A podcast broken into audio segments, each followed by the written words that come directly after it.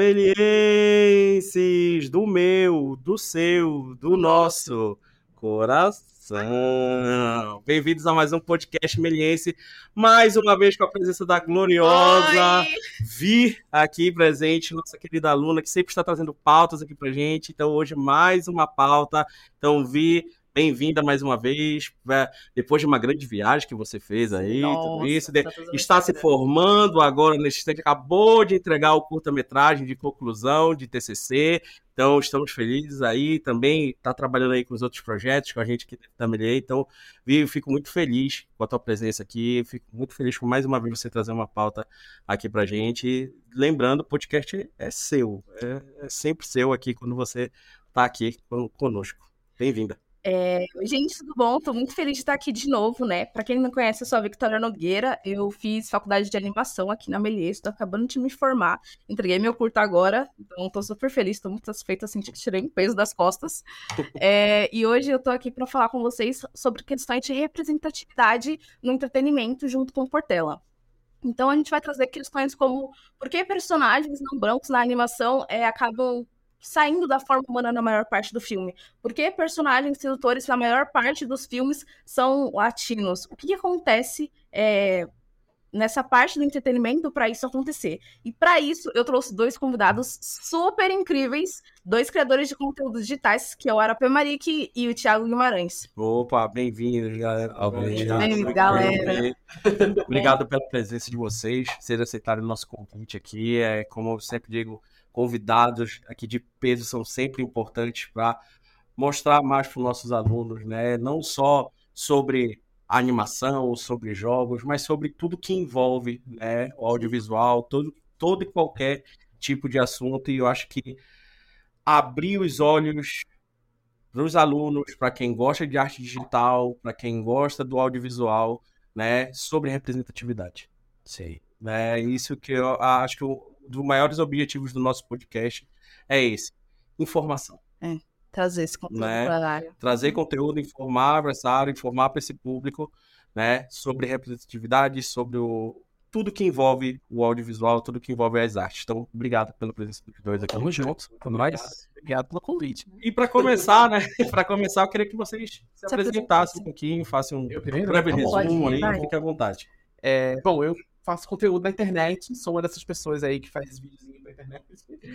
É, eu sou roteirista, sou videomaker, eu falo de cultura pop né, no, no YouTube, no Instagram, no TikTok, nesses lugares aí que a gente conhece. E meu trabalho envolve fazer vídeo ensaios. Eu faço vídeo no formato de vídeo ensaio, não é muito aqueles vídeos de review ou de react, né? Meio antigo essas palavras, mas é, é, eu faço vídeo ensaio sobre cultura pop, falando sobre é, cinema, série, novela, literatura, sempre relacionando uma coisa com a outra, sempre procurando a intertextualidade, comparando uma coisa com a outra e sempre fazendo reflexões aí sobre o que, que povoa o nosso imaginário, quais são essas histórias que, que povoam o nosso imaginário e, e o, que, que, essa, que- o que essas histórias dizem sobre a gente, sobre a gente como sociedade e como que a gente pode contar novas histórias para que essas histórias transformem a sociedade de alguma forma e a gente vai criando essa relação de ida e volta aí com, a- com as narrativas. É meio que isso. Quais plataformas a gente te encontra? Eu tô como Hora Thiago, hora, hora sem H, Thiago com H, tudo junto, no YouTube, no Instagram, no TikTok, no Twitter. Os vídeos mesmo, meus principais vídeos estão no YouTube. Mas é, é onde eu tô trabalhando bastante. Mas eu tô nas, outras- em todas as outras plataformas também, me encontrem. Muito bom, seja muito bem-vinda. E aí, Arapê? Bom, vamos lá. Eu sou músico, sou produtor musical, trabalho na área de produção de musical e produção de eventos aí faz uns 15 anos. Tá legal falar, né? Que ela tem idade. E há pouco tempo eu sempre fui apaixonado por, por história, eh, por eh, conteúdo que, que explicasse de onde eu vim. Eu venho da periferia de São Paulo, venho de Itaquera, né? Parte dos movimentos de hip hop, de lá e tal. E sempre fui apaixonado por aprender mais a nossa história. E há, mais ou menos quatro para cinco meses eu levei meu tipo de papo de boteco, sou eu explicando eh, história, letramento racial, é, falando sobre cultura pop, como isso impacta para os amigos. Eu peguei isso e coloquei num vídeo para mandar para um amigo. Joguei nas redes sociais o vídeo burro, por algum motivo que eu desconheço. Minha filha pediu para colocar no TikTok, falou: põe no TikTok você consegue mandar um link. Eu mandei, esqueci. Dois dias depois tinha 100 mil. Aí eu comecei a, a produzir conteúdo, sempre com a premissa de assim: pegar um assunto complexo e explicar de um jeito que fique acessível para a galera, sabe? Ah, vamos falar do que é racismo, vamos falar do que, que era é, escravidão, vamos falar assuntos pesados, densos, complexos. Eu comecei a tratar ali de forma simples. E aí agora o canal está com 120 alguma coisa mil seguidores. Lembro e está crescendo. E agora estou tô, tô tendo esse trabalho de criação de, desses roteiros, desses conteúdos, né? Falando dessas paradas. Qual é o canal? Malik. Arapê Malik. Arapê.malik, A-R-A-P-E, de pato. Malik, e tá no, no TikTok, tá no Instagram. Eu tô ensaiando ir pro, pro YouTube. Tô ensaiando por conta de, de tempo mesmo, porque é uma plataforma diferente, o formato é diferente, então eu tô ensaiando ainda aí vai, vai. pra lá, mas achei. É, que fica melhor. Lá. E aí, escrevo é, justamente por isso. uma dica, né? Justamente por isso que quero ir. E aí, escrevo, produzo música, tenho uma banda, sou músico, a princípio músico e agora comunicador, né? Falando sobre essas paradas. Bom, comunicador de quebrada, sobre isso.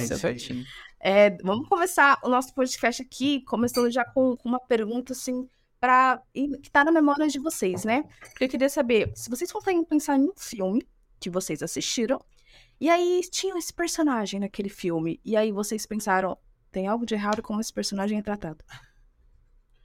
Vocês conseguem pensar um filme Quer assim? começar? eu já veio na cabeça. Vai lá, vai lá, vai lá. Cara, eu escrevi um texto. Nossa, eu, até o nome do texto é um, uma bíblia, né, cara? É assim. Green Book e as fake catarses do cinema norte-americano. Esse é o nome do texto. Pode ver que aquele texto, aquele tipo de texto Guilherme. é o seguinte. Você tem uma Mahershala que faz o papel de um pianista norte-americano negro, homossexual, tá certo? Que faz sucesso na Europa nos anos 60, é, mas que tem uma raiz no sul segregado dos Estados Unidos. E aí ele resolve fazer uma turnê pelo sul, tá certo? E o filme trata da relação dele com o motorista branco racista que vai levar ele por essa turnê. E aí, cara, é o seguinte. O filme é sobre o Dr. Shelby. Ele tinha doutorado, tudo esse músico de música clássica, sabe? Incrível. História incrível. E o Dr. Shelby, o papel do Mahershala ali, no filme que trata da vida do Dr. Shelby, é coadjuvante. O personagem principal do filme é o motorista. Detalhes a serem considerados. O filme é produzido pelo filho, se eu não me engano, o neto do próprio motorista. E aí, esse filme ele traça um caminho desse motorista que no começo do filme joga dois copos fora, porque dois encanadores negros foram à casa dele, a esposa serviu um suco para esses caras. E ele é tão racista que ele joga aqueles copos onde duas pessoas negras beberam no lixo e o filme termina com esse motorista se tornando o grande herói do filme, salvador daquele, daquele cara negro, tá certo? Enquanto esse, esse cara que é um gênio da música negra dos Estados Unidos é tratado com geralmente com todos os estereótipos que são colocados ao, ao negro na dramaturgia do mundo ou, ora, o extremamente violento, o ser violento, o ser é, reativo, o ser sexualmente descontrolado. Tem isso. Animalesco. Isso tem no filme. Ok? Tem esse, tem esse personagem sendo preso por atentado ao pudor, por estar é, tendo relações com um outro homem dentro de um ambiente onde não, não era propício. E o resto do filme ele é uma criança. Aí é o, o infantil, o negro dócil, e ele só tem essas camadas. Você vê 200 camadas num personagem que deveria ser um coadjuvante, foi um motorista. Qual é o papel desse motorista na história? Ele foi motorista de uma turnê desse artista. Então eu acho que esse filme é. Toda vez que eu penso em algum personagem que demonstra como tem uma, uma, uma cegueira, né, em relação aos, aos produtores de conteúdo brancos, e quando eu estou falando disso, eu estou falando de Hollywood, eu estou falando da televisão mundial, brasileira, etc. Em relação a esses personagens negros, né, toda vez que fala assim, cara, como qual é o filme que saiu muito da curva? Eu penso nesse filme, e é engraçado que muita gente vê esse filme como uma história de amor maravilhosa, né? E esse filme é, um, é, o, é uma ode ao apagamento. É o supra-sumo do apagamento, sabe? Da importância de um personagem. Imaginem vocês a gente fazer um filme pro, sobre o Elvis Presley, onde o Elvis Presley seria um personagem secundário num filme sobre a vida do Elvis Presley. É mais ou menos isso que aconteceu. O, o Mahershala no filme, foi indicado ao Oscar de ator coadjuvante.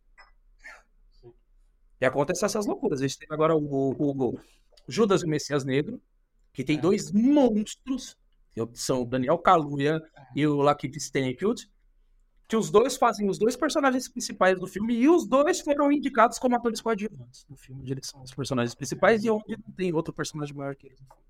Então acontecem essas loucuras. Assim. Que é, que loucura. A academia não deve ser. Nossa, é. Chegou.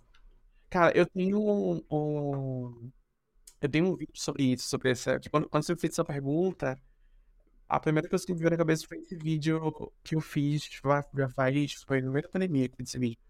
Mas é um vídeo sobre a novela Clone, né? Eu fiz, fiz dois vídeos sobre a novela Clone, com várias reflexões ali sobre o, o impacto que essa novela teve na história do Brasil. É um impacto muito grande, é meio, é, é meio impressionante, assim. É, o que não necessariamente diz muito sobre a qualidade da novela, mas ela tem uma importância histórica lá, é, porque ela, ela estreou o, é, mês de setembro, né? E a gente tem esse núcleo árabe muçulmano ali, é, no momento onde tinha escalada de islamofobia no por causa do- dos atentados e tudo mais. E a novela tem um papel muito didático de é, ensinar para as pessoas que a religião islâmica não é uma religião de violência. E existem até dados, né, que mostram que é, a, a islamofobia no Brasil foi meio que atenuada ali, por causa, naquela, naquele contexto específico, assim. Você comparar com os Estados Unidos, né, onde a gente vai ter uma escalada absurda, no Brasil não é tão absurdo, né? Existe, né? Mas assim, você vai ter a novela fazendo uma contenção de danos aqui no Brasil. Então foi amenizado. Você acha que foi amenizado um pouco? Existem pesquisadores que estudam isso que dizem que sim, né? É meio difícil medir essas coisas, então assim, você vai ter uma coisa ali localizada, especificamente. É, foi uma surpresa para mim, porque na verdade eu estava escrevendo sobre essa novela e o assunto não era esse, o tema não, o tema não era islamofobia nem nada desse, desse tipo, mas tinha a ver com questão racial. E aí eu tava, e aí o, a- o argumento que estava pronto na minha cabeça é que a novela retratava a religião muçulmana de maneira caricata, que era uma péssima representação da religião muçulmana. Lá, lá, lá. A historinha na minha cabeça era essa. Quando você assiste novela, é isso. Bordões. Mas aí, quando eu fui ler é, especialistas sobre o assunto, fui catar artigo científico, pesquisa, dadadá, a história era outra, porque tinha esse contexto histórico. Você imagina, a novela que era um mês, um mês depois dos atentados das Torres Gêmeas, uma novela que, assim, a novela parava tudo pra dizer assim, nossa, o Islã não é uma violência. Quando você mata um, quando você fere uma pessoa, você está ferindo a humanidade inteira. A gente tem um personagem que é o Tio Ali ali, ele ganhou destaque na novela por causa disso. Tipo, o atentado, ele mudou o, o enfoque da novela. O, a, o núcleo muçulmano não era para ter um destaque tão grande, passou a ganhar destaque por causa dos atentados e por causa dessa necessidade que a Globo, que a autora, enfim, a equipe sentiram que era um assunto que precisava, que precisava ser tratado com sensibilidade. A questão que não era, nem esse tema que eu queria falar. Eu queria falar que a história do clone a história né, de um cara que ele tem um. Ele era figura paterna de um. De um do Murilo Benício, que era o personagem que morre no começo da novela, ele fica em luto e tudo mais. E ele é um geneticista que decide clonar o Murilo Benício. E ele clona o Murilo Benício escondido. E ele coloca esse clone né, para ser gerado na barriga de, um, de uma personagem negra, de uma mulher negra, que é a personagem deusa que é interpretada, interpretada pela Adriana Lessa. E essa personagem, ela é torturada nessa novela do começo ao fim, porque como ele cria essa. A novela cria um misticismo em relação a esse clone, porque esse clone passa a ser uma coisa meio de o símbolo da, do ser humano que quer brincar de ser Deus. E será que ele é humano mesmo? Será que ele é uma pessoa de verdade? Será que tem uma coisa meio espiritual, não espiritual? Ele tem alma, não tem alma? Tem umas discussões assim nessa novela, por mais que ele tenha sido gerado na barriga, no ventre dessa mãe que criou, não só gerou ele, mas criou ele, é como se ela não fosse de verdade dele. Então ela é roubada dessa maternidade. Ela é alvo, de, ela é objeto de um experimento científico sem consentimento. Então ela, tipo, ela é, é literalmente isso que acontece na novela. Assim, o cara engravida ela sem que ela é engravida ela de uma outra pessoa, sem que ela saber que aquilo ali era um experimento científico. Ela, ela conduz a gravidez sem saber que aquele ali não era geneticamente filho dela era, era outra coisa. Ela tem uma relação conturbadíssima com essa criança, com o próprio geneticista e depois com os supostos pais biológicos da criança, o clone, isso e aquilo tudo mais. E ela é confundida como babá do próprio filho. Ela, todos os estereótipos de, de que são todas as violências históricas cometidas pela sociedade brasileira, pela sociedade escravocrata como um todo, contra mulheres negras, são acometidas essa mulher, assim, quase todas. Porque ela tem essa coisa da mãe, de ser mãe que não é mãe. A gente tem, na história, na história brasileira, a gente tem a história das mães, das, das mamas de leite, né? Então, as mulheres criavam os filhos das mulheres brancas e eram a base da família tudo mais. Toda essa coisa que persiste ainda no imaginário coletivo brasileiro. E a gente tem essa personagem que está ali simbolicamente representando tudo aquilo, meio cuidado, né? É, ela tá sempre ali colocada no lugar de sofrimento. Ela tá sempre chorando, ela tá sempre sendo maltratada, ela tá sempre sendo torturada. O filho que não reconhece ela como mãe, a sociedade que não reconhece ela como mãe do próprio filho, ela como uma mulher que foi biologicamente no sentido de que ela de fato criou o filho, ela gerou o filho, ela teve a gravidez inteira e ela tem isso revogado de si mesma. Então, é, quando eu assisti essa novela pela primeira vez, em 2001, quando ela fez Bida, é, eu tinha 14, 15 anos, alguma coisa assim. E eu me, aquilo me perturbava de um jeito que eu não sabia explicar. Não, não tinha vocabulário, não tinha letramento, não tinha nada, mas aquilo me incomodava de um jeito, me deixava perturbado, que isso ficou comigo a minha vida inteira. É, até um dia eu parar e passou assim, ah, eu, até um dia eu senti necessidade, eu tava fazendo já conteúdo e tudo mais, e eu senti necessidade, eu preciso fazer algum conteúdo que fale sobre questão racial específica no Brasil, eu quero fazer isso, eu quero estudar isso, eu quero falar sobre isso. A gente fala muito do, das coisas que estão sendo feitas lá fora, a gente fala muito de Pantera Negra, a gente fala muito de tantos outros produtos que discutem questões raciais nos Estados Unidos, e a gente acaba incorporando debates que não fazem tanto sentido aqui. E eu tava pensando assim, nossa, o que, que será que tem no Brasil, assim, que a gente pode pensar uma, sobre as, como, como as relações raciais foram construídas aqui. E eu fiquei pensando nisso, veio, assim, a lembrança dessa novela que tava pra passar, né? É, se eu não me engano, tava passando no Viva na época. Ou tava pra e, passar. E ela passou de novo, né? Foi. Passou, passou de novo, eu lembro. E aí, aquilo, na hora, eu falei assim, nossa, é isso, né? Porque eu tava. E foi no momento também que eu tava. É, eu tava investindo, assim, eu tava com muita vontade de estudar sobre de, de, desse letramento racial, que foi uma coisa que chegou tarde na minha vida, né? Me entender, igual na vida de muita gente, na verdade, muita gente no Brasil. Mas foi numa época que eu tava em busca desse letramento, eu tava em busca de, desse entendimento, e essa novela, e essa percepção sobre essa novela foi uma coisa que que foi muito interessante. Todo, todo esse processo inteiro foi muito interessante para mim. Buscar e foi um incômodo. Fez exatamente o que você perguntou, assim tinha, algum, tem alguma coisa errada nessa personagem, eu não sei o que que é. Eu preciso parar, estudar, entender, e aí foi isso que eu fui atrás. Assim, em 2020, 2021, alguma coisa assim, foi pra aí. Sim, então, é muito engraçado porque você falou que foi com 14 anos, né? E aí É. ficou assim o seu subconsciente infantil. Ah, Não, eu se trazer. E eu não tinha, eu não tinha letramento racial nenhum, eu não tinha nenhum, assim, eu sei lá, eu, eu acho que era uma coisa que ficava na minha cabeça, eu não comentava com ninguém, mas era uma coisa que eu assistia a novela e ficava assim, gente, é muito injusto o jeito que essa mulher tá sendo tratada nessa novela.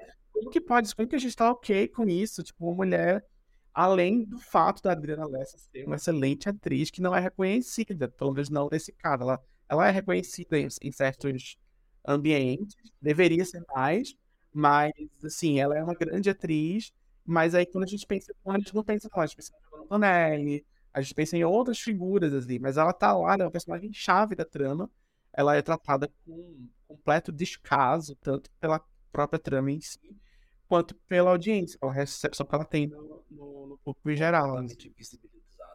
É, e, e- e violada, violada. Eu acho que a palavra é essa, a palavra é violada. E isso é muito comum na, no, no, no cinema, no audiovisual, assim, quando a gente fala de personagens negros. Porque você falou no começo do, do, do episódio, assim, por que, que os personagens é, negros são transformados em animais? E aí eu queria expandir essa pergunta ainda. Eu acho, por que, que esses personagens são transformados em animais contra a vontade deles? Por que, que eles têm os corpos violados? Né? No, no- na hora de. Isso a gente vê, ó, a Princesa e o Sapo, a gente vê no. A nova onda do a Imperador. Nova Onda do Imperador, a gente vê em Soul. São personagens que são. Eles têm o corpo violado. Um É espião animal. coisa toma conta do corpo dessa pessoa, porque essa é uma questão que vem, vem sempre. Eu sempre me deparo com esse questionamento em vários lugares onde eu- por onde eu passo, e eu pergunto, às vezes eu, eu sou a pessoa que pergunta, às vezes alguém pergunta pra mim. É, e uma vez eu me deparei com uma questão que era. é, existe essa ideia de que ser transformado em animal é como se fosse sendo rebaixado, né? E se a gente for estudar cosmologias de povos indígenas, cosmologias africanas, é, em muitos, em muitas dessas culturas, desses povos, é, a vida animal ela não é, ela não está num espaço, num lugar de hierárquico menor, né? Então não é uma coisa, vamos dizer assim, uma humilhação ou alguma coisa desse tipo, você ser transformado em animal, porque o animal ele é parte da natureza. Então existem muitas histórias dentro de cosmologia, dentro de povos indígenas, dentro de, enfim, de vários povos que falam de- de- dessa coisa da, da transformação em animal numa outra perspectiva. Então, é, no urso, né, tem essa coisa de virar urso e tal, e aí você vai ter essa coisa de você se conectar com a natureza e tudo mais, que é uma coisa que está muito fora da nossa mentalidade colonial e tudo mais, assim, que encara a natureza como um recurso e não como algo do qual a gente faz parte. Porém, então assim, não necessariamente não teria um problema em ser transformado em animal. É a nossa mentalidade colonial que vê o animal como algo menor. Porém, esse fator que é esse, esse, essa violação. Em muitos casos, é uma violação. A pessoa ela é transformada no animal, é, ela está sendo violada contra a vontade dela. Ou a gente vai ter esse corpo, né? No caso disso, é isso, né?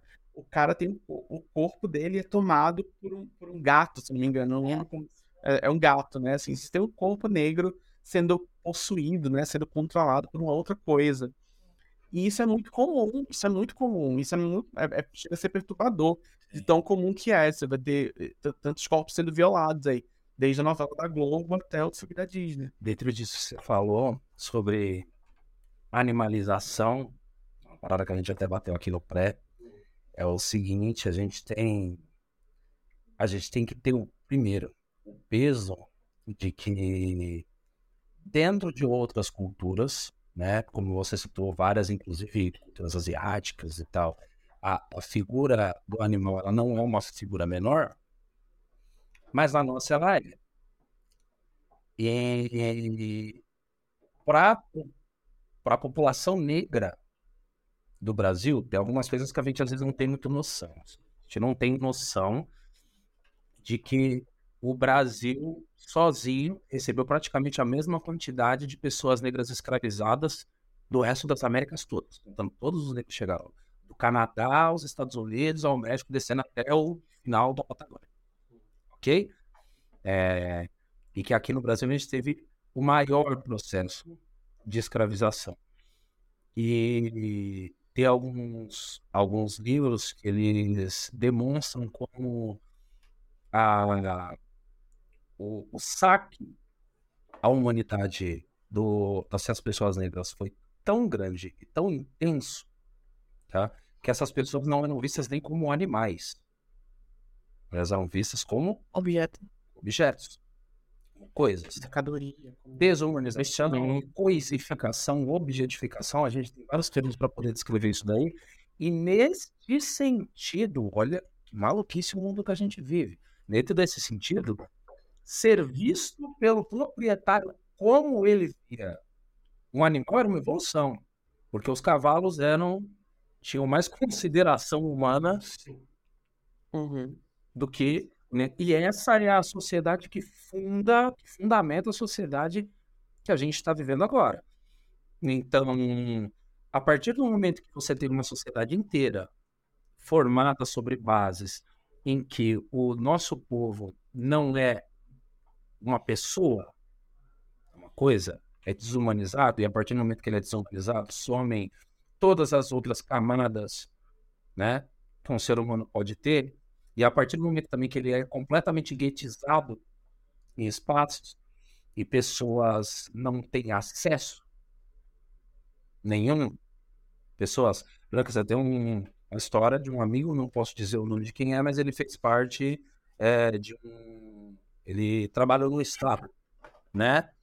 E aí é, trabalhou num alto escalão do Estado e na quinta-feira a galera se reunia para jogar bola, qualquer empresa. E aí um, um colega de trabalho levou o filho e o filho olhou essa pessoa e perguntou: Papai, por que ele é preto? O filho de 8, 9 anos. O cara foi, segundo a, a narrativa do meu amigo, foi um lindo. Parou, sentou o filho dele no, no colo, deu uma visão histórica, porque os antepassados dele foram trazidos para cá, foram de hostilista, BBB, blá, mas existem pessoas de várias cores, vários aquilo, BBB. A gente vê muito pouco, porque a gente está nesta situação e eles estão em outra situação, a gente está lutando para mudar. O cara foi um lindo explicando. Só que mesmo sendo um cara progressista, com uma cabeça legal, possivelmente antirracista, o filho dele até os 8 anos de idade não sabia o que era um livro, não tinha contato. Certo? E essa história é antiga. A gente, talvez hoje tenha mais contato por conta do, do, acesso que a gente tem, por conta de ter mais personagens negros, por conta do negro ter entrado na cultura pop de um jeito que há, há 20 anos atrás, quando a gente era criança, adolescente, era restrito ao Ranger preto do Power Rangers. Sabe? É. Então, então, a partir do momento que a gente tem pessoas, homens e mulheres brancos, dessa realidade que não tem o mínimo contato Uhum. Com pessoas negras, e quando o tem, tem contato com pessoas negras que estão numa posição de subserviência, Com certeza. então por que é tão fácil para essas pessoas achar que o negro é dócil? Porque o contato que ela tem com o negro é com o porteiro do prédio, que trata você imensamente bem para não perder o emprego dele. Sabe? Então, assim, é muito difícil para essas pessoas escreverem um personagem que tenha camadas, Uhum. né? Um personagem negro que tenha camadas, justamente por essa, essa separação. E mais, a partir do momento que um personagem não tem camadas de humanidade, você também não tem empatia com ele. Na hora de escrever, pouco importa o quanto esse personagem vai sofrer. Pouco é importa o- o quanto você vai violar. Eu, eu, acho- eu diria mais, assim, eu acho que às vezes, puxando também um pouco para exemplo que eu citei, o sofrimento, e até o sofrimento, o filme que você citou também, o sofrimento é um feitiço. Sim. Então o cara fica. é, a gente vê esses filmes de, de escravidão, né? Esses filmes que mostram o Uhum. sofrimento e tudo mais. Assim, parece que é um grande aprendizado, né? É, e é vendido que já seria meio esquisito também, porque Uhum. assim, a gente não precisa ser aprendizado. A gente não tá aqui em posição de fazer você aprender. Existe, são, são pessoas também, sabe?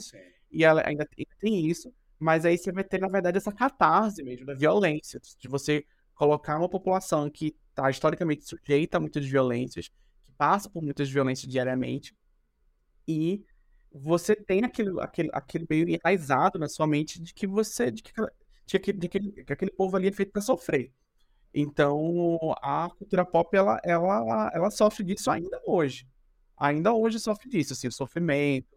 Isso em relação à questão racial, em relação à questão de gênero também, a gente vai ter é, o tratamento que se dá a mulheres é diferenciado, tratamento que se dá à população LGBT na ficção tem essa, essa coisa do sofrimento ainda também, de que o, o gay tem que morrer, então tudo mais. Então, assim, a gente está sujeito a essas coisas porque a gente faz parte da sociedade, assim. Então, quem está produzindo, a gente passa, a gente está numa sociedade que é complicada, errada, completamente descompensada, assim. E se a gente vai estar tá, tá produzindo ficção, a gente vai produzir uma ficção descompensada também. Então, a gente... Mas não é só isso. É as duas... É, é ida e volta, né? A, a gente... A ficção que a gente produz, ela é parte da sociedade mas ela também transforma a sociedade. Então ela tá, a gente tem, tem esse, essa, essa e volta aí.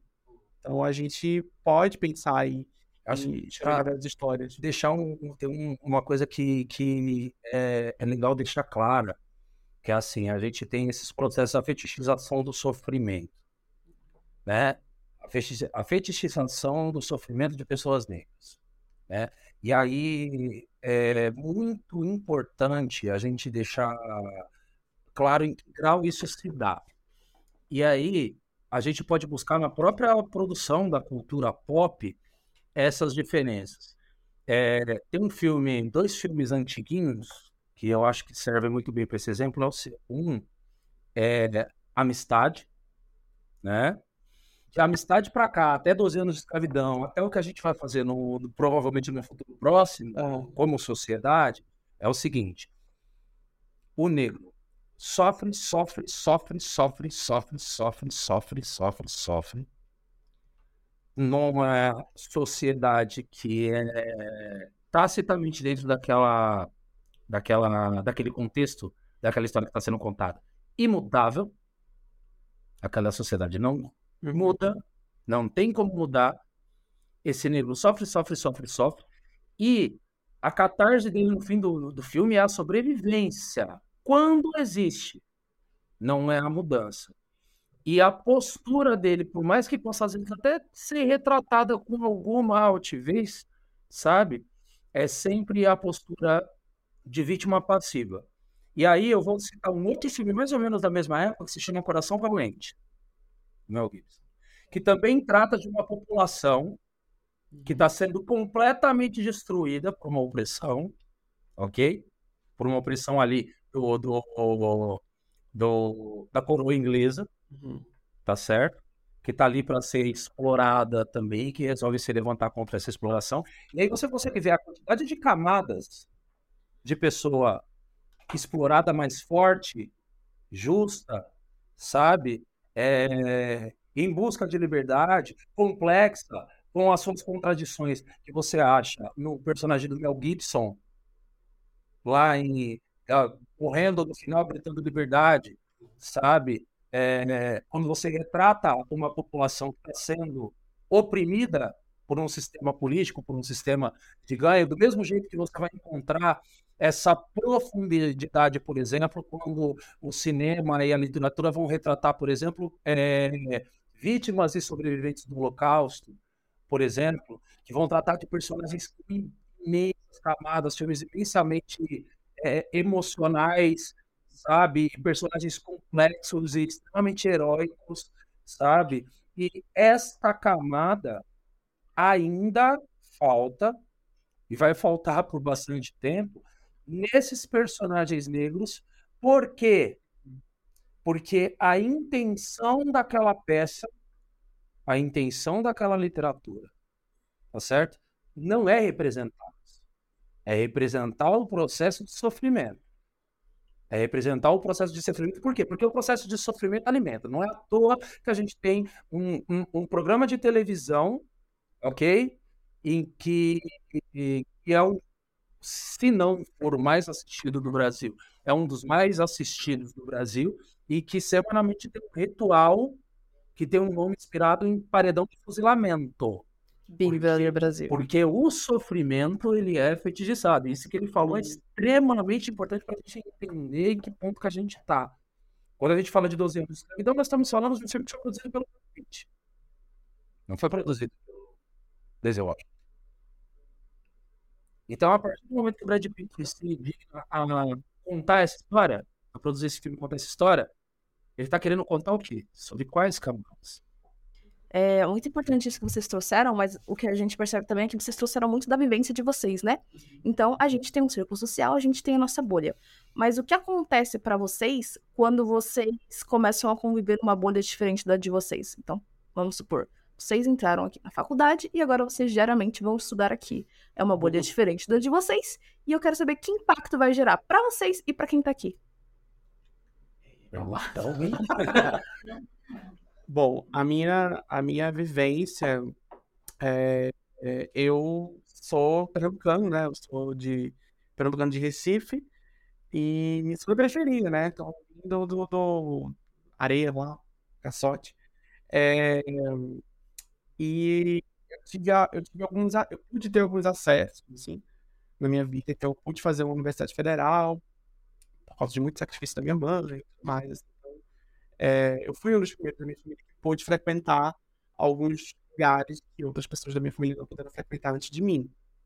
É, e é mesmo assim, você chegar num lugar, é, onde, um lugar que não foi desenhado para você.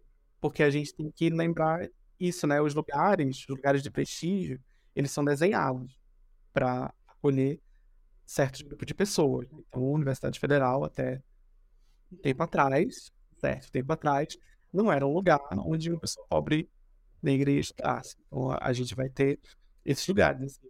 E, às vezes, é percebido como, de alguma forma, um, intruso. E, é, e, e, e o, o racismo e o classismo no Brasil, assim, essas relações de poder no Brasil, elas são... Tem uma, uma sutileza na, específica, assim, muito brasileira, que é de fingir que não é racismo, de fingir que não é. Não, é, não é imagina, bobagem, isso aqui. Então, muitas situações que eu passei na minha vida, eu só fui entender 10, 15 anos depois, assim, que tipo, nossa, aquela, aquele desconforto que eu senti quando eu tava naquele lugar, o que que era? Por que que eu me sentia tão desconfortável quando eu tava lá? Por que que era? Que tinha uma, uma convergência de forças me empurrando pra fora. Me empurrando pra fora, assim, não é pra você estar aqui. E aí isso vai se refletir em muitas coisas, vai se refletir em pequenas relações, vai se refletir é, em relações afetivas, vai se refletir é, naquele lugarzinho que seria, mas não, não gosto muito daqui, não. Acho que me confortável sinto aqui. confortável aqui, assim. Isso, assim, a gente costuma chamar esses, essa- essas coisas de microagressões, né? É, é bem, a gente usa, usa esse termo de microagressão, né? E tem as micro e tem, e tem as grandonas também, né? Tem bacana. Tem, a- tem as grandonas, assim. Mas eu fui muito insistente também, assim.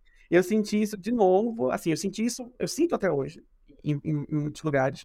E quando eu me mudei para São Paulo, quando eu vim de Recife para São Paulo, foi adicionando uma nova camada também. Eu fui passando a entender, é, eu fui, eu fui entendendo as diferentes camadas disso, assim, de- de- de- dessas pequenas agressões, dessas pequenas coisinhas, vai se misturando, assim. A gente chama de xenofobia, né? Mas eu não gosto muito desse termo, porque ele tem, ele tem uma carga que parece que é só com quem é de fora. E nem todo mundo que é de fora tem o mesmo tratamento, né? Tem gente, né? A, a gente não, é, não tem xenofobia com londrino, com o pessoal londrino. Não existe xenofobia com quem vem da, com quem vem da Inglaterra, com quem vem da Holanda. Xenofobia com quem vem de alguns lugares. Então, é, enfim, é, eu tenho questões com esse termo, mas é isso, a gente vai sentindo essa coisa do tipo, para você estar aqui, ou qual é o seu papel nesse lugar, é, pequenas piadinhas e tudo mais, assim, são, são coisas que vão, que vão acontecendo e vão, e vão criando certos desconfortos. Eu fui sendo alimentado por esse desconforto na base do ódio, assim, então esse desconforto foi se transformando em ódio, e aí a coisa foi, foi se transformando, do tipo, de meio que peitar, assim, opa, que é isso? Não é, não é, não é eu que tenho que ficar desconfortável aqui, não. É você que tem que estar desconfortável. Então eu vou, vou, vou responder. Ah, não é me responder. Nossa, nada, nossa. Aí a pessoa fica desconfortável porque você respondeu. Ah, então. Ela não esperava que você aí, respondia, né? né? Ela não tá acostumada com Então eu isso. fui meio que, que peitando. Alguns, nem sempre a gente pode fazer isso, né? Nem sempre a gente pode peitar, porque tem momentos que ou esse enfrentamento aí ele pode custar a sua vida. É, ou pode custar um emprego, ou pode custar o- coisas muito valiosas, assim. Mas eu tenho isso assim, de, de, de, de- à medida que eu fui entendendo algumas coisas, de, de, passar a transformar isso numa força de enfrentamento. E eu tenho, tenho lidado com isso, tenho, eu tenho lidado com isso dessa forma hoje em dia, assim, com um pouco de sabedoria, eu acho, mais sabedoria do que eu tinha antigamente. Aproveitando isso que você falou, Thiago, eu acho que para encaixar aí também essa pergunta, você vai falar, mas pode complementar aí um pouquinho mais. Esse enfrentamento foi pode ter sido um start você começar a produzir conteúdo? Um pouco, porque é um pouco, sim, porque quando eu comecei, eu não, eu não fazia isso antes, né? Eu, eu trabalhava, eu sou formado em rádio e TV e eu estudei lá na UFPE, eu fiz um monte de coisa lá e tal, eu trabalhava, já trabalhei como cinegrafista, já trabalhei como editor de vídeo, já trabalhei com animação, já trabalhei com 50 mil coisas. E esse eu tinha vontade assim, de fazer, de fazer alguma coisa, mas eu tinha algo que me limitava, porque é, autoestima, ou será que eu realmente tenho algo a dizer? Será que eu realmente sei falar disso? Será que eu realmente posso falar disso? Será que eu realmente tenho direito de abrir a boca e falar alguma coisa sobre as coisas? Será que eu sou bonito o suficiente? E essa ideia de beleza passa por uns lugares também, meio assim, né? Tipo, é, é, sei lá, quando eu era adolescente eu tinha vergonha da minha boca, eu ficava, tinha tirar foto, eu inchava a boca, tinha vergonha do meu nariz, tinha vergonha de várias coisas, assim. E aí isso foi sendo lido por num, num período da minha vida como, ah, eu tenho autoestima baixa. E aí depois você vai ver que não é bem, não é, não é uma coisa sua, só. Claro que tem uma parte que é nossa. Sempre tem, mas não é só. Não é só minha. É, eu, é a minha interação com o mundo. Então, ainda mais com essa questão de, de aparência física, que é totalmente construída, assim. Que, que é, quem é que é considerado bonito? Não é, né? Bonito é alguém diz o que, é bonito, né? E aí você, então eu fui meio que me podando durante um período da minha vida e eu coloca, eu contava para mim mesmo que eu não, eu sou uma pessoa que eu nasci para trabalhar nos bastidores. Eu trabalhando nos bastidores. Eu tô atrás da câmera, eu tô atrás da mesa de edição, eu tô atrás de não sei o quê. Eu não, não apareço, eu não falo, eu fico quieto. É, e aí, não era nem, nem, nem protagonista, era, era meio de, de, por trás, tipo assim, não, não me vejam, não olhem pra mim, não, não me vejam, não me ouçam, não tenho nada a dizer, eu, eu tô aqui atrás dessa cortina aqui, não olhem pra mim. E aí, com o tempo, eu fui sentindo muita necessidade de ser visto de alguma forma.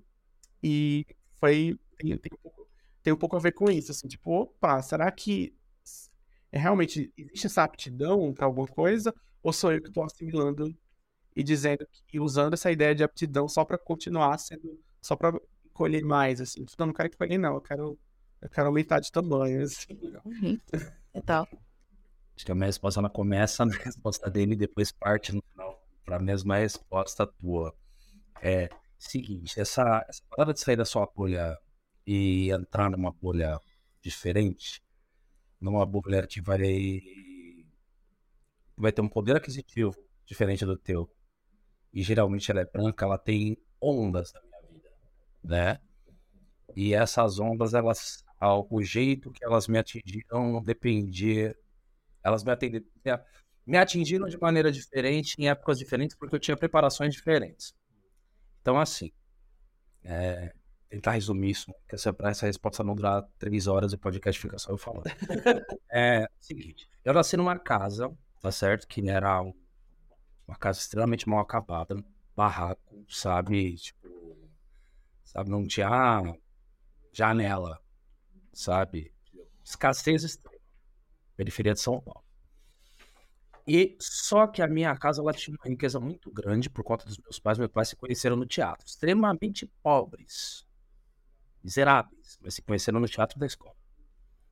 E a minha casa ela tinha, faltava tudo, mas tinha muito livro e muito disco. Então, muito cedo, a minha mãe alfabetizou a gente em casa muito cedo. Tem que ler, sabe? É, e e, e a gente sempre teve muito acesso a muita música boa, ok? E que era dito, tinha essa aula de tipo, é a música nossa, do nosso povo, música negra e tal. Isso aqui depois eu não fazia a mínima ideia do que, que isso significava. Quando eu tinha seis anos de idade, chegou a primeira TV em casa. Olha que louco. Isso foi em 1993. Tinha TV na casa parentes, mas na minha não tinha, porque meu pessoal não tinha dinheiro para comprar uma televisão. Quando chegou a televisão em casa, é que eu descobri que eu era preto e que tinha lugar na sociedade. Eu comecei a descobrir que as casas eram melhores do que as minhas, no mundo, que as roupas eram melhores, que a câmera era melhor, que tudo era melhor. E aí foi uma época da minha vida, olha que louco, eu tô falando de mim com 6 anos de idade, eu queria intensamente ser branco. Eu sou mais claro que os meus irmãos, a minha mãe é da minha cor, meu pai é retinto, e todos os meus irmãos são mais escuros que eu. E eu lembro de ter uma visão mais ou menos assim, nossa, eu sou mais claro, então eu acho que eu tenho alguma chance. Aos seis. Olha, Nossa, ah, o pensamento da criança de 6 anos de idade. Com este Ah, pensamento, Chega a vida adulta pensando isso. com esse pensamento eu fui para a escola. Com esse pensamento eu cheguei numa escola que era majoritariamente branca, o que não é incomum em São Paulo, porque a gente mora aqui em São Paulo num lugar onde 70% das pessoas são brancas. Enquanto o Brasil tem uma maioria negra, São Paulo e os estados do sul não tem. E aí, essa percepção que eu tinha dessa violência se tornou bullying. Porque meu pai, meu pai e minha mãe tinha uma questão de deixar o nosso cabelo, a gente se amar como negro, etc. E aquilo não existia naquele ambiente. Então era aloprado. Nossa, eu sofri violências, violência física, bibibi, blá. Um tempinho depois chegou. E essa foi a minha primeira vivência com um ambiente que não era majoritariamente negro. Na TV, ambiente virtual da TV, da Xuxa, das Paquita, dos desenhos, que não, que não tinham agente, das novelas, que não tinha agente de tudo, que não tinha agente, e a escola. Depois de um tempo chegou uma fita na minha casa, e eu devia ter uns 9, 10 anos de idade, que se chamava Raio X do Brasil Liberdade de Expressão, de um grupo chamado Racionais MCs. E eu passei a acompanhar essa fita. Na sequência da chegada dessa fita, chegou o segundo disco. Na verdade, não é segundo, acho que é quarto, mas o segundo que chegou em casa, que se chama Sobrevivendo no Inferno. E ali naquele disco tinha um cara dizendo assim: Eu sou um preto tipo A e não um neguinho. E naquela época ali, eu decidi que eu queria ser do rap, porque eu falei: aqui tem um lugar pra mim. Aqui tem um lugar de eu me sentir bonito, de eu me sentir potente e tal. E dali, eu comecei a trabalhar também com 11 anos de idade, comecei a circular por outros lugares, só que dali o hip hop ele me abraçou muito, me abraçou muito nessa, nesse lugar de autoestima. Tipo assim, a sociedade nos odeia, foda-se a sociedade, a gente se ama, o negro é lindo. Aí eu entendi o Jorge Ben que minha mãe escutava, aí eu entendi essa cultura e eu me abracei nessa cultura que sofria muita violência. A gente usava roupa, a gente se identificava com a calça larga, com a camiseta com a cara do rapper, do Mano Brown, etc. E o ônibus não parava pra gente, a gente não conseguia emprego, a gente tomava geral todo dia da polícia. Era Segurança olhando pra gente. isso. E aí, fui crescendo, tive filho, etc. E decidi trabalhar com arte e a arte, ela me protegeu por bastante tempo. Por estar fora do mercado formal de trabalho e trabalhando com arte, com arte negra, eu estava em lugares majoritariamente negros. E quando eram majoritariamente brancos, tinha uma quantidade legal de negros, eu não era o único negro do lugar, e as pessoas brancas que conviviam com a gente tinham um mínimo de consciência. É. Então as violências eram menores, apesar delas ainda acontecerem. Sim. Essas microviolências. É, e aí, vivendo nesse ambiente, eu tenho um encontro que eu estou tendo agora, fora da bolha de novo, que é por conta da produção de conteúdo. Sim. Que é como eu falo, como eu explico que o racismo ele é uma ideologia baseada em conceitos e que talvez você tenha. Talvez a gente interpretado. Como eu falo isso? Então eu tenho que abrir, dar a cara tapa. Eu tenho que circular outros ambientes. Eu preciso saber que eu estou falando não adianta nada eu falar e a minha fala ser para as pessoas negras que já têm letramento racial. Não estou ganhando nada com isso. Então eu tenho que falar para fora. E aí eu vou ter este outro encontro agora, agora mais já preparado e agora sabendo, como ele acabou de, de citar, depois que a gente tem o letramento, a gente sabe identificar a violência. E aí a gente não aceita mais. É. E aí eu tô medindo como eu respondo a violência. Tem um vídeo que eu termino o vídeo falando assim.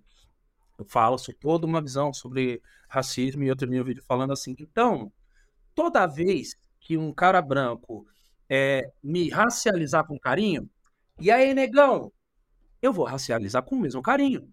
E aí, brancão, Ah, eu vi. Porque vocês não são o padrão, vocês também têm raça e a gente também Ah. tem. Então, vamos se tratar dessa forma? Então, assim, então até a minha reação virou uma reação diferente, que, ela, que nem sempre vai ser violenta. Às vezes ela vai ser no deboche, às vezes ela vai ser o que, que eu tenho a ganhar? Eu ganho alguma coisa. Tem a reação. Ou eu gasto, ou eu só vou gastar estratégia, energia. tem, É, tem, eu fui ter estratégia. Exatamente, eu fui criando outras estratégias, É. outros jeitos de lidar com isso, só que isso provém de letramento racial e muito, e muita convivência com autoestima, e muita convivência. Desculpa, mas uma coisa, tem um amigo meu, tem um lugar na zona norte de São Paulo, que se, se eu não me engano chama Galpão ZN, tá? Que tá, acabou de abrir lá, né, foi uma vez só. Só que é um lugar que assim, bar de negros para negros, preto Uhum. para preto toca música negra, que ele é decorado com tios africanos e afrofuturistas e tal, isso aqui, blá, blá. E isso é muito incisivo lá, assim, é um lugar de gente preta. E fomos, aí um amigo meu tava junto. E é um amigo que é branco, né? Amigo ali, conhecido, a galera e tal, isso aqui, foi junto.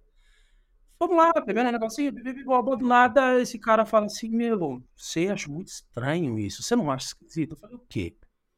Ele falou, meu, negócio assim, é tudo preto, preto, preto, preto, deixa, mano, eles falam, o DJ fala toda hora, lugar de preto, não sei o quê, bibibi, blá, blá, blá. Meu, mas não deveria ser assim, né? Não deveria ser um lugar de todos. Porque, por exemplo, eu tô, sou branco, tô aqui, tô frequentando. Aí eu olhei e falei, você tá aqui. Um segredo pra ele. Vamos trocar uma ideia. Vamos tomar uma aqui rapidinho. Porque é um. Pensa, eu já tive épocas na minha vida que eu concordaria com ele, porque eu não tinha letramento, que eu acharia esquisito. Eu já teve épocas na minha vida que eu não concordaria com ele e mandaria ele tomar no cu. É. E aí eu cheguei numa época do senta aqui, vamos conversar. Senta aqui. Olha só que louco isso. Você foi maltratado aqui? Ah, não. Mas tipo assim, o pessoal me atendeu de cara feia, sabe? Ou tipo, sei lá, o pessoal me olha assim como um estranho e bibibi, blá. Aí eu falei, olha que louco, a oportunidade que você tá tendo. Que como será que você vai reagir na primeira vez que você está frequentando um lugar que não é feito para o seu privilégio, em que você não tem nenhum privilégio, em que você não tem nenhum tratamento especial, num lugar como, olha só, aqui você tem a oportunidade de tomar um gelinho com a gente, trocar uma ideia e curtir um rolê legal num lugar que não tem o mínimo privilégio para você. Só que aqui você está se sentindo como eu me sinto no hospital eu levo meu filho, no, no, no lugar que eu frequento, na- nas empresas que eu entro para poder falar sobre o meu trabalho. É, Você está me se sentindo aqui como a gente se sente no mundo. E é essa a oportunidade. Aí, como você vai reagir a isso? Você já percebeu que esse aqui é o primeiro lugar que você entra na vida que não é feito com o teu privilégio? Então, furar a bolha tem isso. Sabe? Eu me lembrei de um. Só.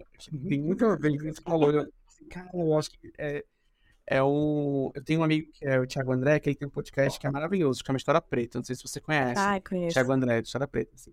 E aí, ontem, ele postou um negócio assim, que era um comentário X que deixaram no TikTok dele, assim, uma pessoa X. Falando assim: Nossa, História Preta? Imagina se, se a gente fizesse uma história branca e contasse só a história das pessoas brancas. Assim, amigo, meia-noite eu te conto uma história. Meia-noite eu te conto a resposta, tá? Beleza. O nome E aí você descola isso, assim, é, de- é, assim, se chama história isso, né? É, assim, você vai ter, mas é porque como você tem, você falou muito bem, assim, que é um negócio do, do, do racializado, assim, você não, a gente não tem essa coisa do racializado, é, a, a- o mundo das pessoas brancas, assim, elas não se veem como racializadas, então, para ela, elas são humanas, elas são seres humanos, enquanto que pessoas negras são seres humanos negros, você tem um marcador, É, é o seu universal, né? é, é, o, o branco é o seu universal, assim. Então, a história, ela é universal, a história é neutra. Tudo que você, tudo que você tem essa, essa coisa de neutro, na, na coisa neutro, imparcial, no fundo é branco. No, no, assim, na real é, é, é, é branco, assim. Mas assim, a, e aí você vai criando esses espaços para meio que fugir e tentar construir. E ainda assim não consegue. É impressionante como ainda assim Não chega, você não chega, porque não tem, porque a gente vive numa sociedade estruturalmente racista. Tudo, tudo na sociedade é é feito, desenhado Uhum. para pessoas brancas, nossas relações. A própria ideia de raça é uma ideia branca. Tem uma, Então, tem assim, uma ideia, tem, um- tem uma ideia que está no livro Racismo Estrutural do Silvio Almeida que eu estava tentando lembrar, porque ele está parafraseando uma autora negra, que ele fala assim, a, a raça branca, a raça branca no Brasil, ela é uma raça, a branquitude ela é uma raça cuja principal característica é a migração da própria raça. Olha só, muito provavelmente você precisou chegar numa mesa como essa aqui depois de adulto formado, etc, para ouvir alguém falando da tua raça. Para ser racializado, a gente só precisa sair de casa criança. Então, assim, é, e, e é incômodo. E é porque é incômodo, porque toda vez que eu tô falando com pessoas brancas, inclusive pessoas que eu amo muito, é incômodo. Só que a gente está tão acostumado em ser, ela tá tão acostumada em ser a mulher preta. Ela tá tão acostumada com, com, o, o preto como adjetivo sendo colocado antes do elogio. Nossa, você é uma negra tão linda. Você é uma negra inteligente. Você é uma negra tão inteligente. A gente está tão acostumado com isso que não é que tá legal, mas a- algumas coisas a gente acaba passando batido, porque, tipo. Só que para algumas pessoas que eu converso, aos 20, 30, 40 anos, é a primeira vez que você está sendo racializado e analisado como raça na vida, uma coisa que a gente está acostumadaço. É. A gente é chamado para os lugares para falar assim, como um conteúdo- o criador de conteúdo negro pensa? Você pensa. É. Como uma, uma animadora aí, negra pensa? e aí é pra falar da dor, né? Também, assim, que aí vai, volta naquela coisa do. Ah, é porque é muito difícil, não sei o que lá, lá, lá. Você lembra muito do, do, do Rafael Vicente, aquele criador lá do, do, do TikTok, que ele faz, o- que ele faz uns vídeos com as tias? Já viram? Já viram? Ah, já, já, já vi. Ele fez aquele vídeo da Shakira dançando Sim, Ah, sei, sei. E aí ele, ele, ele é maravilhoso, assim, que ele faz um. Ele tava no Twitter, assim, revoltado um dia, assim. Revoltado não, mas assim, com muita classe.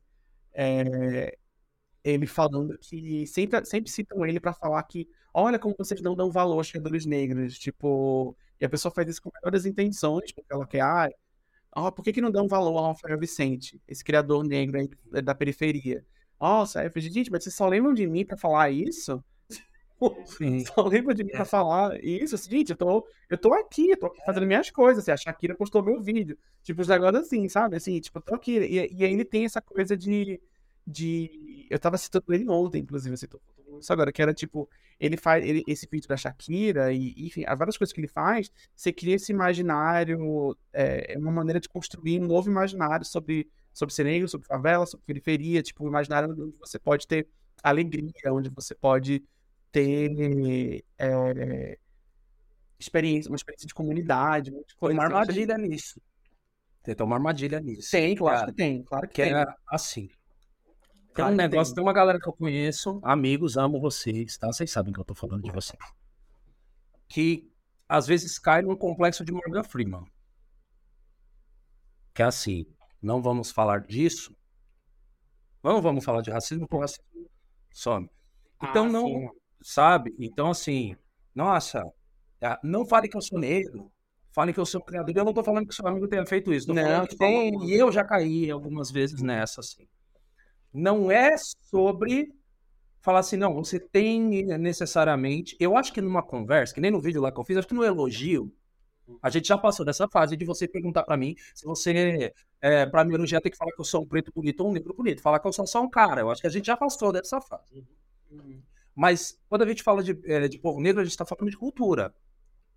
A gente está falando de um povo separado na sua cultura que não pode ser homogeneizado. Uhum.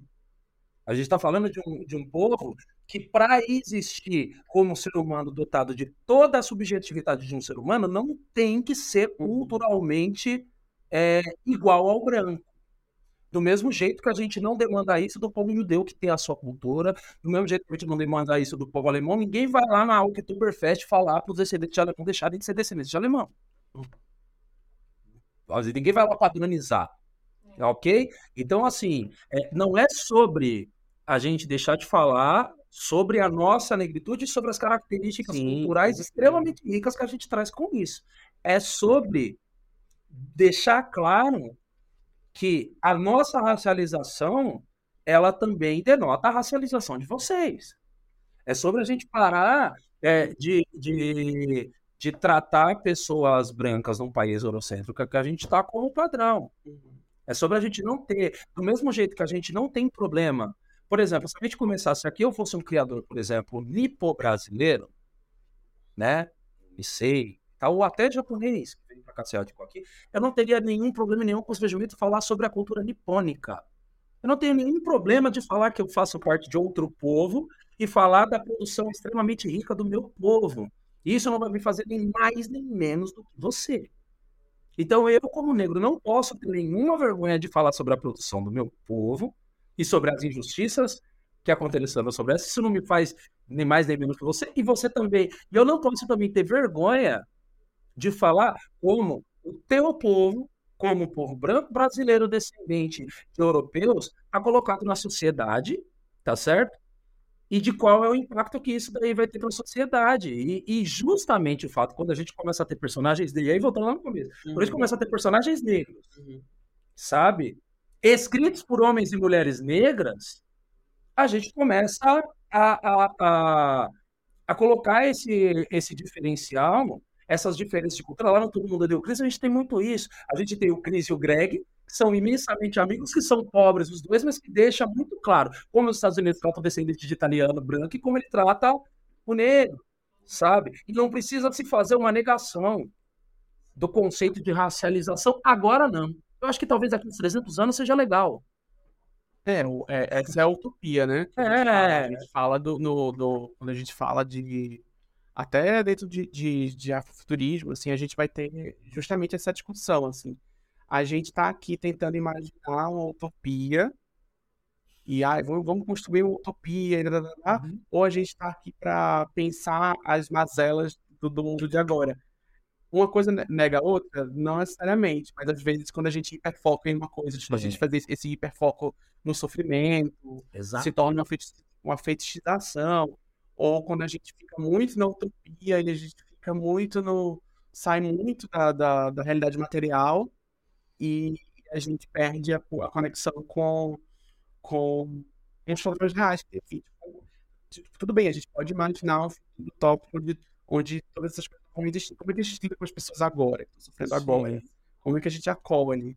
Aí, sem, sem fetichizar o sofrimento delas, é meio maluco. E lembrando que esses filmes que a gente está consumindo, até desses personagens da animação, né, não brancos, eles foram criados por pessoas brancas, né? O que, que essa pessoa branca faz? Vai consultar uma pessoa negra, posso falar isso? Posso? Então vou colocar isso aqui aqui. Mas eles não, não teve ainda, não chegou, tipo, nesse nível onde a gente tá vendo muitas produções falando sobre negros e feitos, é, feitos por negros, né? E é um, é um são, são duas camadas, é, várias camadas, na verdade, assim, assim, eu consigo identificar duas camadas, que é tipo, é uma pessoa branca escrevendo sobre uma pessoa negra. E aí ela não tem esse cuidado para nem perguntar. e aí tem, e ele tem esse outro cuidado. Perguntar já é uma evolução, né? Já é uma evolução. E ele tem esse outro cuidado, porque assim, uma pessoa negra ela não precisa ser um representante universal da, da, da, população inteira. Tipo, ela não vai ser a fada sensata que vai ter. Ó, eu posso colocar uma personagem desse jeito? A pessoa vai dizer, pode. Ah, e aí a pessoa errou, entendeu? A pessoa fala assim, você não deveria ter colocado desse jeito, assim. Ah, mas a menina falou que podia, sim, mas a menina é o quê? Ela, ela, é, ela, é, ela é, Deus da África, assim? A gente é tratado como um povo tão homogêneo. É o que eu falei, falou lá antes, não foi? A gente é coisificado, nós não somos tratados como seres humanos, ou seja, a gente é tratado como um rebanho. A gente, a gente é tratado, por exemplo, como um, quando você vê, por exemplo, um rebanho de gado, entendeu? A gente tende a achar que também não é correto, mas a gente tende a achar que não existe diferença subjetiva entre a primeira vaca que passou aqui por esse corredor e a milésima. Entendeu? E o povo negro é muito. E aí a gente coloca uma responsabilidade em todas as pessoas negras que estão de destaque de falar por toda. De falar por todo mundo, assim. E ao mesmo e depois de jogar pedra na pessoa porque ela, ela falou besteira. Ao invés do outro ir pesquisar sobre. Ela, você vai ter esses casos, assim, sei lá, uhum. de, um, de uma Carol Conká da vida que tá lá sendo crucificada uhum. na TV aberta. E aí aquilo vira um, vira um grande case contra a população inteira. Gente, pelo amor de Deus. A gente cancelada tão facilmente, enquanto é. os que fazem tão pior, ah, tudo bem, passou. Vamos contextualizar aqui, ó. É, é mas assim, é fácil de coisa, ver. Tipo, você precisa tokenizar a pessoa desse jeito, assim, ah, é só. Sim, A é pessoa isso. é, a, é a população inteira. Não, gente, ela é uma pessoa que fez merda. Tipo, e aí? Cara, Todo mundo faz merda. é fácil da gente ver a, a, a Carol Conká, o MC da, o Mano Brown, como representantes da população negra, ok? A gente consegue juntar aqui num anúncio aqui, você vai falar, "Ah, realmente, representantes da população negra. É mesmo? A Giovanna Antonelli é representante tua? O Faustão? É. Tá entendendo como a gente não consegue pegar cinco pessoas brancas e colocar como representantes de toda a branquitude? É. Por quê? Porque o povo é diverso. A partir do momento que você se vê universal e dotado de toda a subjetividade que você pode ter, É. sem ser limitado, toda representada, você consegue entender que não existe, que a relação entre ex-ministro da cultura do Brasil que fez uma, um discurso fazendo um cosplay de Goebbels, um discurso potencialmente nazista no Ministério da Cultura, ok? Que ele tem pouquíssima relação, pouquíssima relação, tá? Com Everett Sangalo. Ok? A gente não faz esse link. Só que é muito fácil Ah, de fazer se esse link com uma pessoa negra. Seria muito fácil. Tipo, É muito fácil alguém ligar perguntaria, ô Ivete Sangalo, o Sérgio Camargo a mim. Alguém, alguém. O que, que você achou do que, que o, o cara, o ministro da Cultura falou? Oi, Ivete Sangalo, peraí. Tipo assim, se fosse uma pessoa negra, com, com certeza alguém teria feito. A gente recebe essas perguntas no Uber. A gente nem O que entra que você no achou Uber, que Uber. E aí, o que, que você acha do A Silvio Thaís Almeida? Araújo foi lá e falou não sei o quê. O que, que você achou que ela falou? Silvio Almeida falou não sei o quê. O que, que você acha disso aí? Gente, mas eu nem sabia. Sabe assim, eu nem sabia, eu tava sem internet. Tinha- Vocês mesmo falaram, né? Você. é, há momentos e momentos da vida. Tinha momentos que você não era letrado, tem momentos que você é letrado, tem momentos que você não tá sabendo uma coisa e. Normal. Eu não saber, normal, eu não, não, não, não sei. Isso é.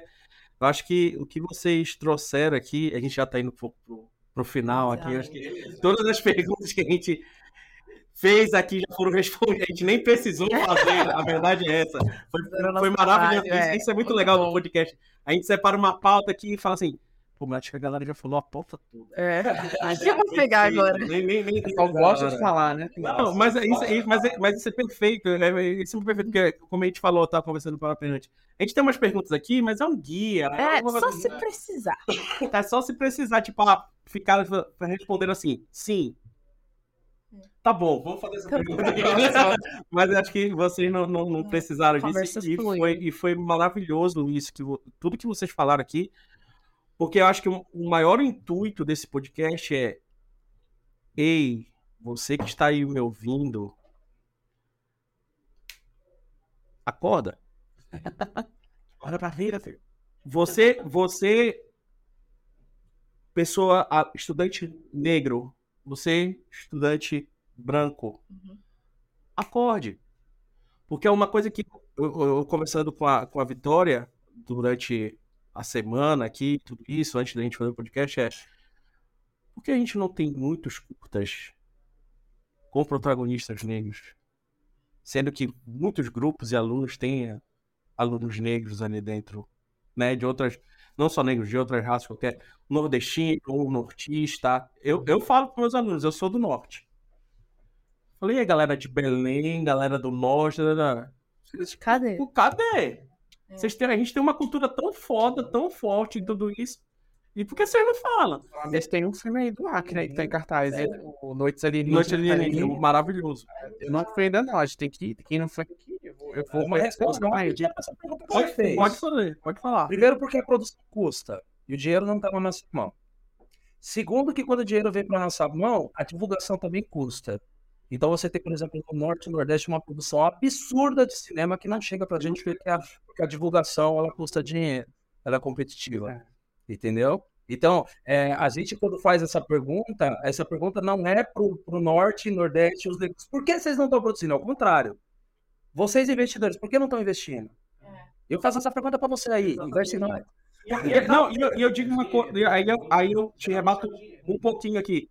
Aquela pessoa que tem essa arma chamada audiovisual e arte na mão, que é artista, né? A pessoa que tem essa arma que advogado, faz. Não tenha medo de fazer. A gente vê muito disso também, eu acho. De tipo, você tem a divulgação em mão, você tem o poder de contar a história, a narrativa, tudo isso. É. E você não fala. E aqui na Beleza. Tem até um episódio novo. É. É outro? É, Mas, mas acho que é isso aqui. É É, o grande problema no Brasil hoje do audiovisual brasileiro é distribuição. Pronto, aí tem a parte 2, já estão convidados. Outra, Outra, é, é, é, é super complexo. Como distribuição colocar- no Brasil. Como ser um negro e colocar esta pauta no meio de pessoas brancas passando o que ele passou na faculdade. exatamente isso. Total. Eu acho que esse aqui, acho É, que esse ter um filme, por exemplo, como o filme do Lázaro Ramos lá, né? Como é esse nome provisória. Medida provisória, assim. O cara teve que fazer um trabalho absurdo. Você tem que ir lá no Roda Viva, tem que ir lá, não sei o quê, tem que ir lá.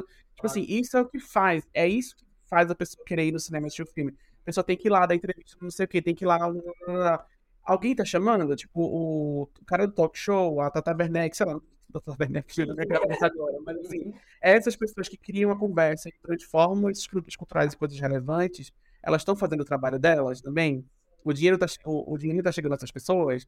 Porque é isso, né? Por que, que a gente fala da série da HBO toda semana? Hum. Não é à toa, não é orgânico. É porque alguém pagou pra fazer um trabalho de assessoria de imprensa pra que crie-se no imaginário coletivo de que se você não tá assistindo a série da HBO do, do momento, você tá perdendo alguma coisa. E outra, E né? é isso, você tem que construir isso pro cinema brasileiro. Aí a gente conversa sobre isso. Vamos fazer a parte. O filme do Lázaro Ramos passou lá fora primeiro, antes de chegar aqui. Coisas do Brasil. Muito louco.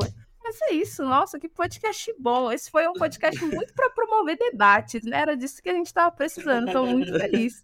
Acho que a- essa ideia do podcast 2, acho que é a ideia do podcast 1. É justamente vamos cutucar para depois a gente vir falar, aprofundar mais. E o Thiago P, acho que e Vitória, Uhum. obrigado. Você é louco. Nossa. Obrigado por vocês estarem aqui, obrigado por a Vitória trazer essa pauta, é uma coisa que a gente sempre tá conversando, sempre tá, pô, Portela, vamos trazer isso aqui, vamos aquilo lá, vamos, tá aqui, estamos abertos, tudo isso, então, mais uma vez, obrigado por vocês estarem aqui, eu acho que as pessoas que estão vendo e ouvindo, né, inspirem-se, acho que a faculdade é uma outra coisa também, é outro, um outro âmbito que a gente gosta de, de, de abrir essa porta, de inspiração, né, de ver aquela pessoa falando, o audiovisual é isso, acho que aqui dentro da faculdade é isso, Sim, então, se inspirar, né? Ver aquela pessoa falando, tipo, pô, sim. Aproveitar você, que não? Meliense, que tem todo esse espaço Exato. aqui para criar o seu próprio curta, né? Porque aqui a gente tem, a gente tem espaço. Quer fazer o quê? Quer fazer isso? Não faz isso. Então, aproveita essa oportunidade de você fazer isso, né?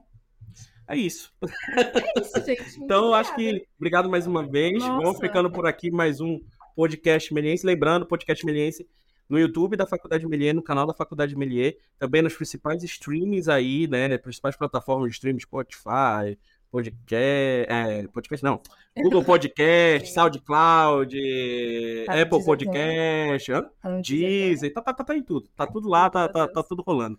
Tá, então, sim. escutem, vejam esse episódio e outros episódios que estão lá, mais de 100 Comenta. episódios para vocês. Comentem, perguntem também, entrem na- na- na- na- nas redes sociais dos nossos convidados, que eu também acho muito importante é, é, explorar mais além do podcast, eu acho que é importantíssimo. E acho que é isso. Ficamos por aqui. Isso. Muito obrigada por todos vocês que ouviram até aqui.